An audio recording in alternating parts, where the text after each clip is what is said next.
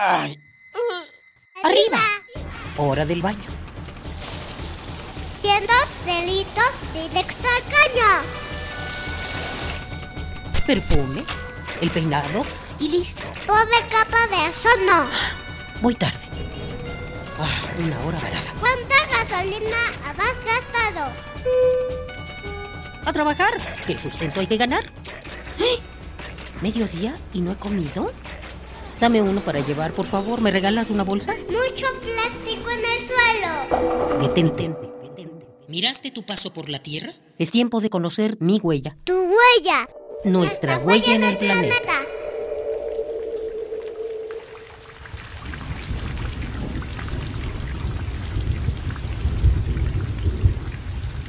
Cada día, en más lugares que padecen de escasez de agua, se implementan tecnologías para captarla. No es una situación actual. En realidad, esto se remonta a la época del llamado desarrollo estabilizador y de las migraciones campo-ciudad en México a mediados de los años 50.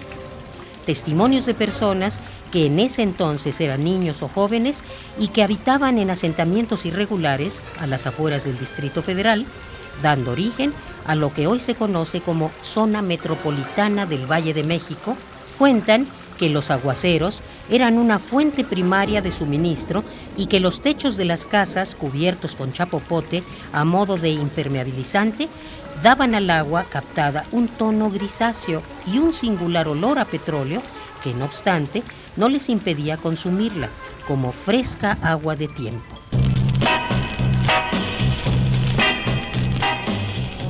La calidad del aire en la actual Ciudad de México no es la indicada como para recolectar agua de lluvia con fines bebibles. Sin embargo, el ingenio de los diseñadores mexicanos ha logrado lo que parecía imposible, obtener agua potable para consumo humano mediante un sistema de uso doméstico para la captación y tratamiento del agua pluvial.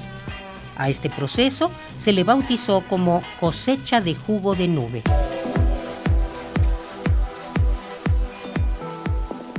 Isla Urbana es un grupo de jóvenes emprendedores que desde el 2009 han hecho acopio de voluntad, visión y solidaridad para establecerse como fiel de la balanza entre un proyecto social y un modelo comercial que promueve sistemas de captación que ayudan a alcanzar la sustentabilidad hídrica y llevar el jugo de nube a donde haga falta. El funcionamiento de este sistema es el siguiente. Durante los primeros minutos de cada aguacero, la lluvia cae sobre el techo y lo limpia. Luego entra el llamado tlaloque, tanque separador de primeras lluvias, que se va llenando y va empujando una pelota flotante. Cuando se llega a un límite previamente seleccionado, la pelota sirve como tapón y la lluvia que cae, ahora más limpia, se conduce a la cisterna. Asimismo, un respirador y un sistema de autodrenado hacen que el tlaloque reduzca la concentración de contaminantes, tanto disueltos como suspendidos, removiendo entre un 60 y un 80% de los mismos. Luego viene el proceso de purificado, que mediante una combinación de filtros de carbono activado, luz ultravioleta y iones de plata, entre otros, se alcanzan los estándares de agua apta para consumo humano de acuerdo con la norma oficial mexicana. Proyectos como Isla Urbana son un granito de arena en la cantidad de cosas que hay por hacer por salvaguardar el agua. Si quieres conocer más sobre ellos, entra a su página de internet islaurbana.mx. Ay. Arriba. Hora del baño. Siendo delitos directo al caño. Perfume, el peinado y listo. Pobre capa de eso no. Voy tarde. Ah, una hora varada. ¿Cuánta gasolina has gastado?